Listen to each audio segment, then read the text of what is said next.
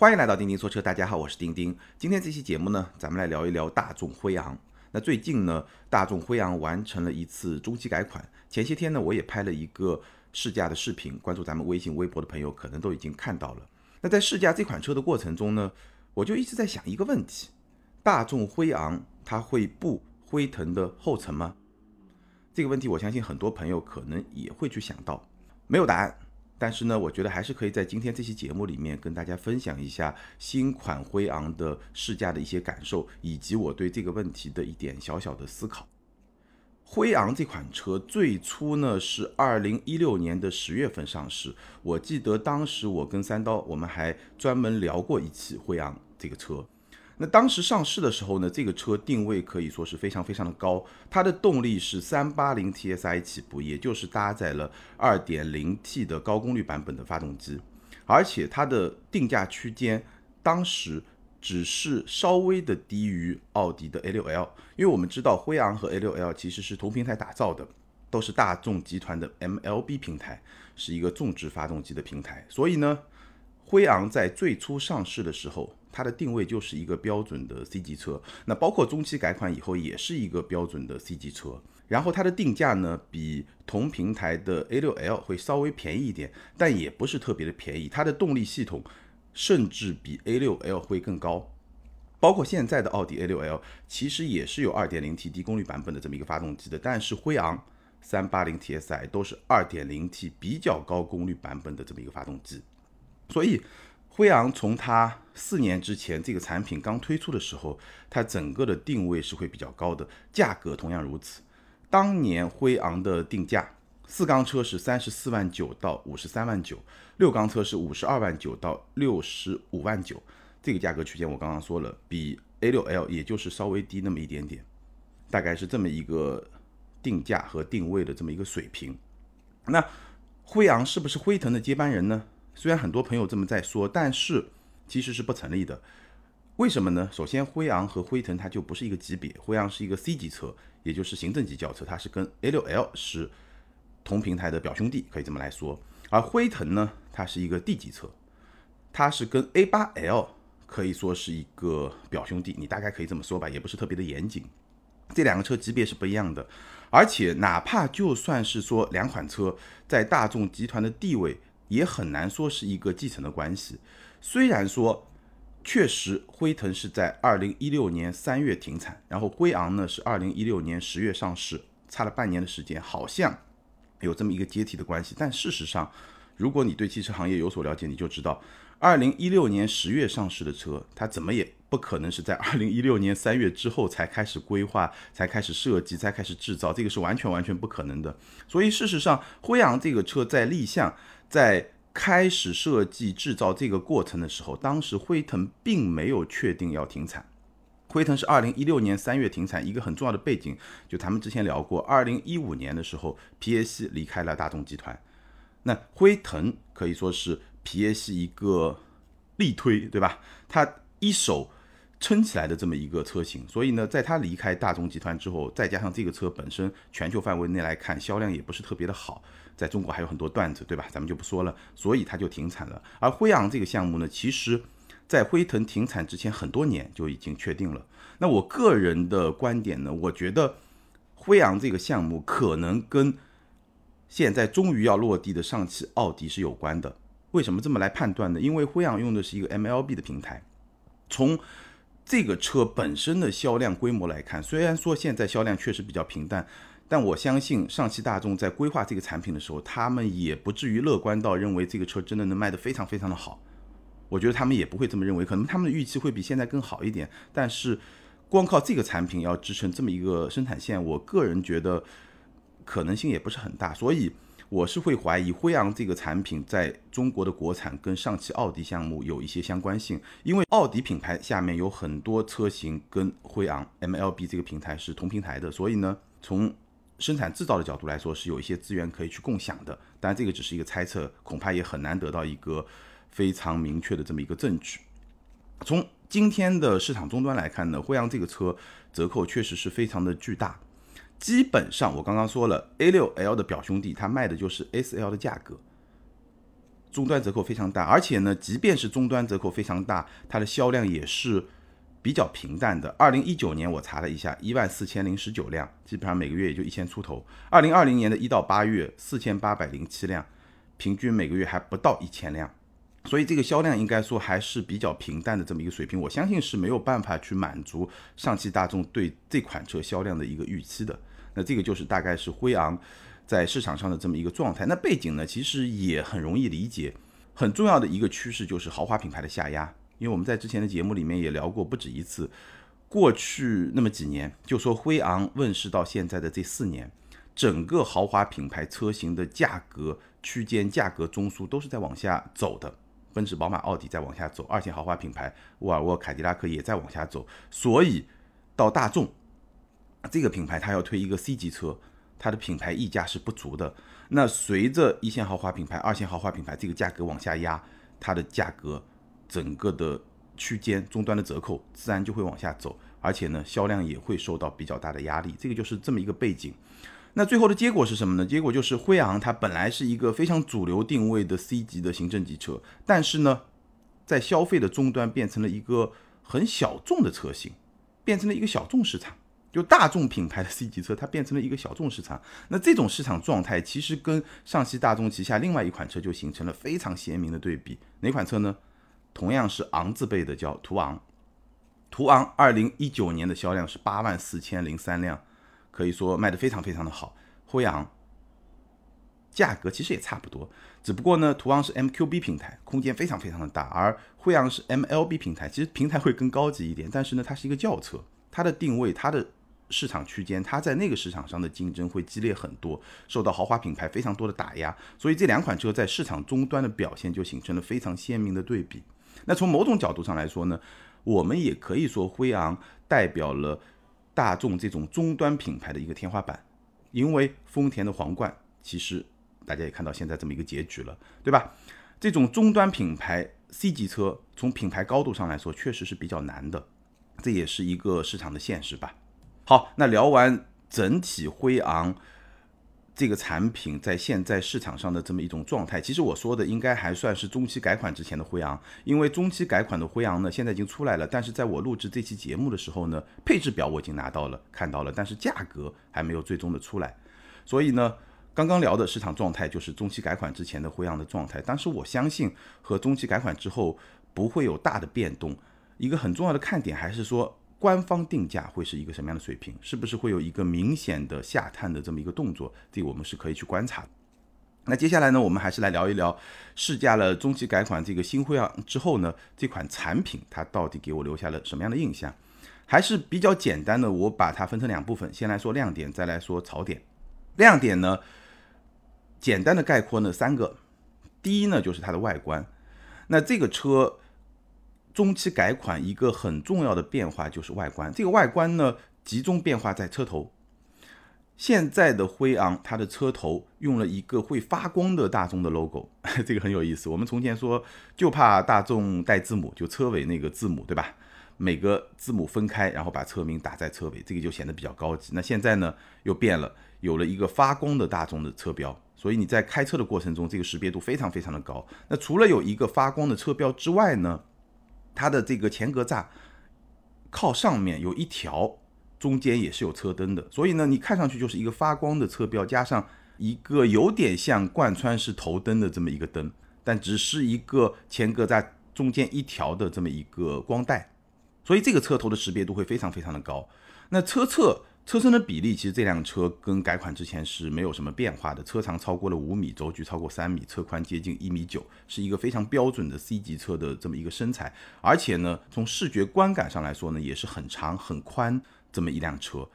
然后呢，现在这个车呢，轮圈变大了，原来是十八英寸，现在是十九英寸。电吸门这个从前只有在 D 级车上才有的配置，辉昂上仍然是有的。车尾的变化呢不是很大，但是车尾尾灯的形状呢也是有所变化的，所以整体上来说呢，外观应该说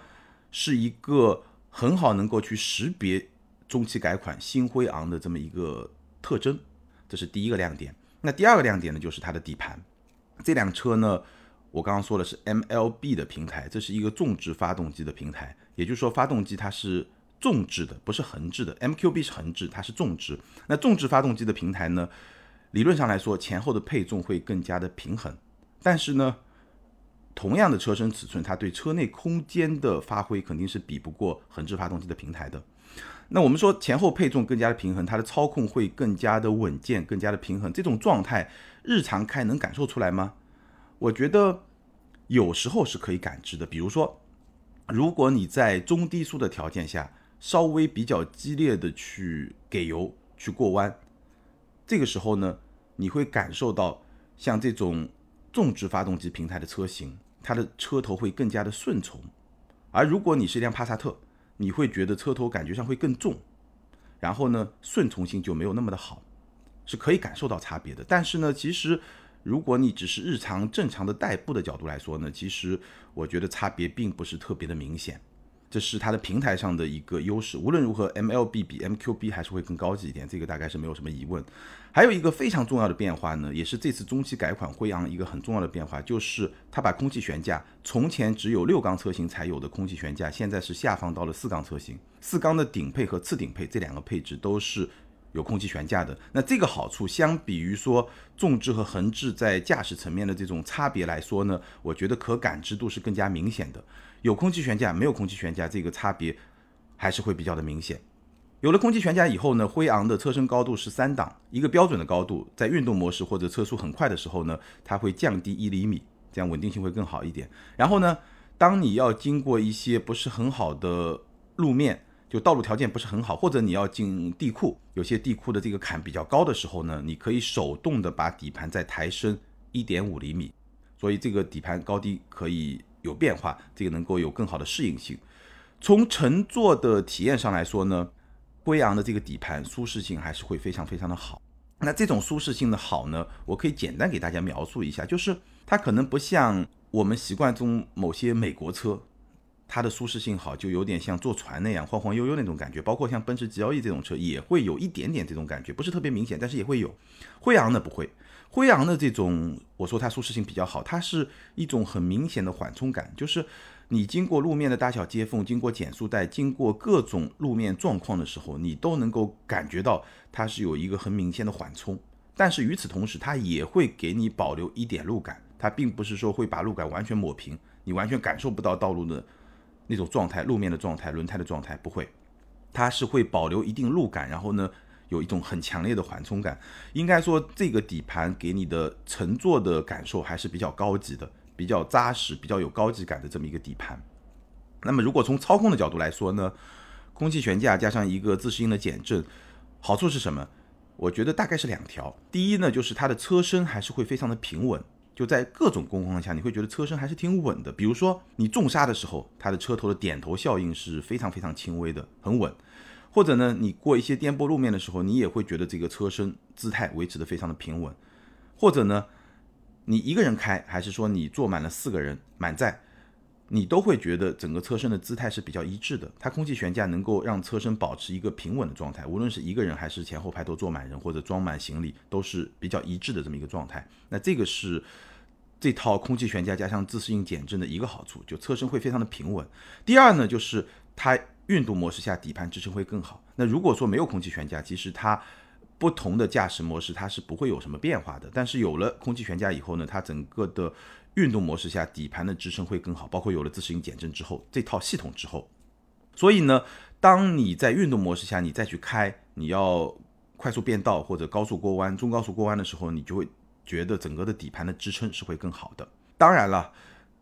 这个车它跟驾驶乐趣是没有半毛钱关系，一点都沾不到边的。毕竟是一个五米开外的车，而且整个底盘的调教，哪怕是在运动模式下，它也是偏舒适的。所以这个车呢，我觉得整体上来说是一个比较好开的车。你不会觉得说五米多的车非常的笨重，非常的不灵活，不会，还是一个挺好开的车。但是呢，当然是不适合激烈驾驶的，大概是这么一个特性。我觉得这套底盘放在这么一辆 C 级车上，应该说还是。非常不错的，尤其是考虑到它终端实际的成交价的话，这个是非常高级的一套配置。第三个亮点呢，就是它的后排。那辉昂的后排，我觉得在同级里面，哪怕是相比那些豪华品牌的 C 级车，都是完全不错的。最大的好处在什么地方呢？最大的好处是它的坐姿比较的自然。坐到辉昂的后排，你能明显的感受到它后排的座椅比前排是会更高的。一方面的好处，视野很好；另外一个更重要的好处呢，整个的坐姿会非常的自然。你坐在辉昂的后排，我的感觉啊，有点像坐一辆跨界车，有点坐城市 SUV 那种感觉，没有那么高，但是它的底盘更低，但座椅呢，相对的这个高度是足够的，所以呢，你坐在上面完全完全完全不会有。一点点坐板凳的那种感觉，或者说不会有那种说身体深陷在座椅中，然后呢脚会被抬起来，不会有那种乘坐的感受。比如说我那辆三系，我爸妈坐在后排就是非常不舒服，因为它是会身体好像是陷在这个座椅里面那种感觉。但这辆车它的坐垫会更高，所以你坐着有点像什么呢？有点像是一个底盘被压低的 SUV，底盘是低的轿车的底盘，但是呢坐姿有点像 SUV，所以。至少对于老年人，其实是非常舒服的这么一个坐姿，这个我觉得是它的一个很重要的一个优势，真的是挺舒服的。这一点在同级我觉得表现是非常好的一点，中老年人应该会比较喜欢。不过呢，这么一个座椅的设定，它也是有弊端的，弊端就很容易理解，就是它的头部空间，后排的头部空间是比较局促的。我一米七七的身高，大概两指的空间，如果你的身高超过一米八五的话，那这个后排可能就会有一点点顶头了。这个大家可以理解，对吧？它把坐垫的高度做高了，那自然就头部空间就会变小，这个算是一个取舍吧，但也是它的一个特点。我觉得这个坐姿非常的舒服。然后后排的座椅的配置是非常高的，纳帕真皮的座椅，前后排都是纳帕真皮的座椅，座椅支持通风、加热、按摩，前排也可以按摩，但是前排的按摩只有一个模式，后排的按摩有三个模式。然后呢，可以电动的去调节后排座椅靠背的角度和后排坐垫的长度。所以这个后排座椅的舒适性，整个空间的设置应该说都是相当不错的，配置当然也是很高。侧窗有遮阳帘，然后呢，后窗有电动的遮阳帘，而且呢，天窗、电动遮阳帘都是可以在后排去控制的。所以这个后排我觉得还是要给一个好评。那以上呢就是中期改款新辉昂的三个亮点，接下来呢三个槽点。第一呢就是车机，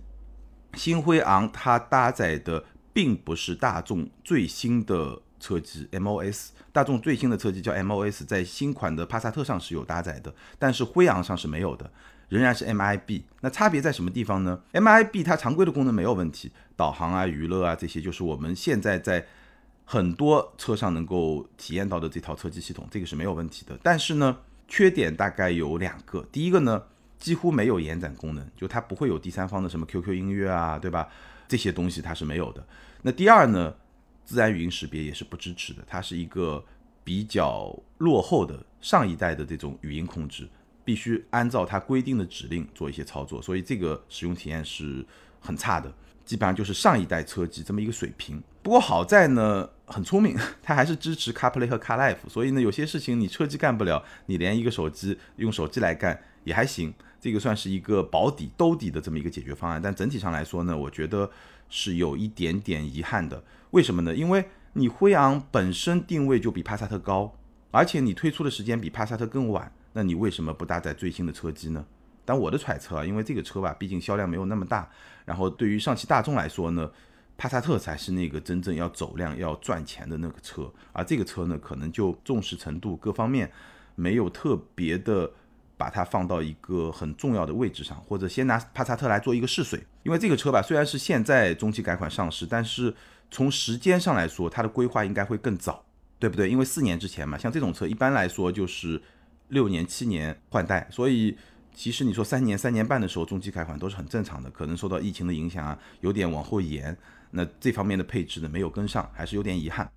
那第二个槽点呢，其实不能严格的说是它的槽点，什么意思呢？我觉得就是要说一说它的豪华感。那这辆车它的内饰的这种质感。如果我们去跟一些 B 级车来比，帕萨特啊、凯美瑞啊、雅阁啊，跟这些车来比呢，它内饰的高级感确实会更强的。无论是说选材用料，用了大量的软性的材质，有一些木纹的饰板，包括它的一些镀铬的饰条上还是有一些钉纹的。然后呢，我刚刚也说了，纳帕真皮座椅前后排都是纳帕真皮座椅，然后整个的质感，整个车厢的质感相比这些 B 级车确实明显是更加有优势的。但是呢，如果我们把它跟 BBA、A6L、五系、E 级，对吧？跟这些车的 C 级车，跟这些豪华品牌的 C 级车来比的话呢，它的豪华感确实还是会稍微的弱一点点。比如说，它用了一个机械的挡把，那种质感还是会差一点。然后呢，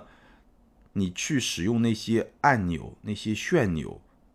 的时候呢，你会感觉上这种阻尼感确实从豪华的层面上来说，确实还是会稍微的差一点。那我刚刚说了，严格来说也不能算是槽点，因为这个车它就是一个大众品牌的 C 级车，对吧？它的定价相比于豪华品牌的 C 级车确实也会更低，终端的折扣也会更大。那从这个角度来说呢，只能说是它的一个特点、一个状态，也算不上是槽点，基本上是介于 B 级车和豪华品牌 C 级车之间，明显会比合资品牌的 B 级车更好，但是呢，确实跟豪华品牌的 C 级车来比还是有些差距的。第三个槽点呢，就自动启停。这辆车它的自动启停，有时候呢，你车还没有完全停稳的时候，它就会让发动机熄火，甚至说有时候你车还没有完全停稳，你方向盘还带着一点点角度的时候呢，它就会让发动机熄火。所以呢，你方向盘突然之间就会失去助力，就会变得很重。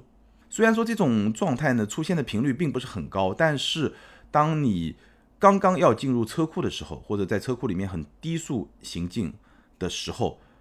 或者说你经过一个路口，前面比较堵车，这个时候呢，还是会比较的烦人。所以我觉得自动启停的设定好像有点太激进。如果能再晚那么半秒，哎，感觉就会更好一点。那这个是它的三个槽点。那最后我们来聊一聊这个辉昂到底它会不辉腾的后尘吗？我觉得首先我们来分析一下辉昂这个车，它会适合什么样的消费者？我觉得。试驾下来以后，我觉得辉昂会比较适合那些不注重品牌，可能是他主观上就不太看重品牌，或者说呢，他的工作、他的身份、社会身份决定了他不太适合去买豪华品牌的车。那这部分消费者，同时呢，他又特别的注重后排的体验，可能也比较注重性价比，这么一群消费者。那我刚刚已经说了，其实随着一线豪华品牌、二线豪华品牌整个价格的下压，其实这个市场已经是一个比较小众的市场了。但是呢，如果你正好是这么一个需求，我觉得辉昂这个车它还是有自己非常有特点的一些产品力，这是第一个问题。那第二个问题，它会不会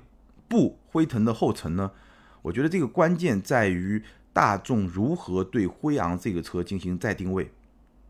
重新去定位这个车，因为你真的把它定位成一个标准的 C 级车，真的要去跟 A 六五系 E 级，包括 CT 六、S 九零这些车面对面的去硬刚的话，我觉得还是会有一些挑战，还是会有一些问题，因为毕竟品牌是一个终端品牌，不是一个豪华品牌，甚至也不是一个二线的豪华品牌，所以呢，我觉得这个车还是需要再定位，再定位的关键是什么呢？就是价格。那现在呢，我们还不知道中期改款以后辉昂的官方价格会是怎么样一个价格，因为我说过很多遍，官价决定定位，市场终端价决定消费者对你的认可程度，所以这个是很关键，你还是要找到一个更适合这款车以及更适合这个品牌的定位，这个是很重要。就说这个车你真正要在市场上能够生存下去，占据一定的生态位，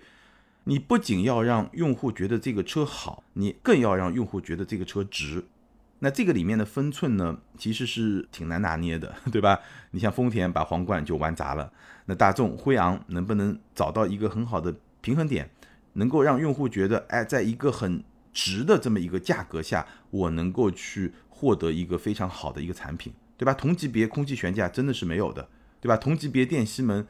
真的也几乎是没有的，而且这个后排的体验真的也是相当不错的，对吧？这个产品还是有它的特点的，但是呢。你首先得让用户觉得值，然后他才会觉得好。你很难想象让用户觉得好，所以他愿意付很高的价格，愿意付跟豪华品牌差不多的价格。这个我觉得还是会有点难，所以这个应该也是非常考验上汽大众的智慧。这个平衡点还是挺微妙的一个平衡点。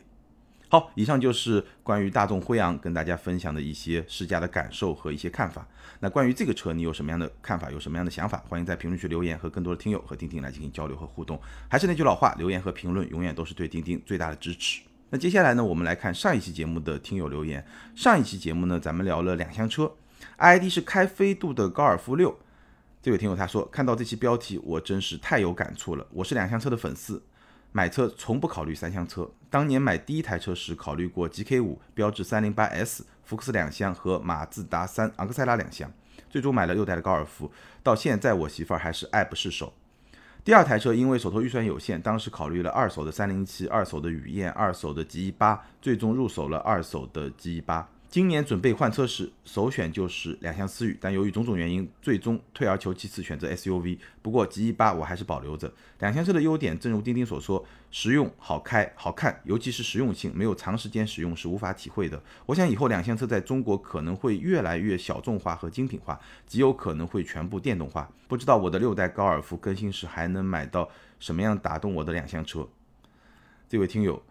真的是两厢车的死忠粉，对吧？他的名字就能看出来，开飞度的高尔夫六。感谢你的分享。下一位听友 ID 是 I A I R，这位听友他说，两厢车销量一直没有增长，有一个原因是两厢车基本是局限在 A 级和 A 零级，人们生活水平提高，买小型车的需求反而减少，外加 SUV 抢走了大量小型车和紧凑型车的市场。如果把小型和紧凑型 SUV 的销量算作底盘加高的两厢车，会是另一种局面了。呃，这个说法呢，我不是特别的同意啊，因为我觉得两厢车和小型或者紧凑型 SUV 最大的差别是两厢车的底盘更低，车身重心更低，所以在操控的层面，驾驶的体验是完全完全不同的。SUV 就是一个日常家用，轻轻松松开，而两厢车这种小型的或者紧凑型的两厢车，它的驾驶乐趣还是会好很多，包括三厢车的驾驶乐趣也会比 SUV 好很多，所以呢。与其把这种 SUV 看作抬高底盘的两厢车，我觉得更合适的一个看法应该是把那些更大的旅行车看作是更长的两厢车，这个反而会更合理一点，因为重要的差别在车身重心带来的驾驶体验的差别，而不是说车身长度的这种差别。好，感谢所有听友的留言，也欢迎这两位听友把你们的联系方式通过个人微信号全拼的钉钉小马甲留给我。你们将获得的是由途虎养车网赞助的 Wilson 微送超强镀金系列汽车漆面镀金，价值一千二百九十九元。这是一款日本原装进口的漆面镀金，保持时效在一年左右，而且可以在全国的途虎线下店免费施工。那具体的领奖方式可以参考咱们每期节目的节目简介。好，以上就是今天节目的全部内容。如果你对咱们的视频节目感兴趣，可以通过微信公众号、微博、B 站。今日头条和汽车之家这些大平台看到我们的长视频，或者呢关注我们的抖音和快手，同样是钉钉说车，在那里你可以看到我们的短视频。感谢大家的支持和陪伴，咱们今天就聊到这儿，下回接着聊，拜拜。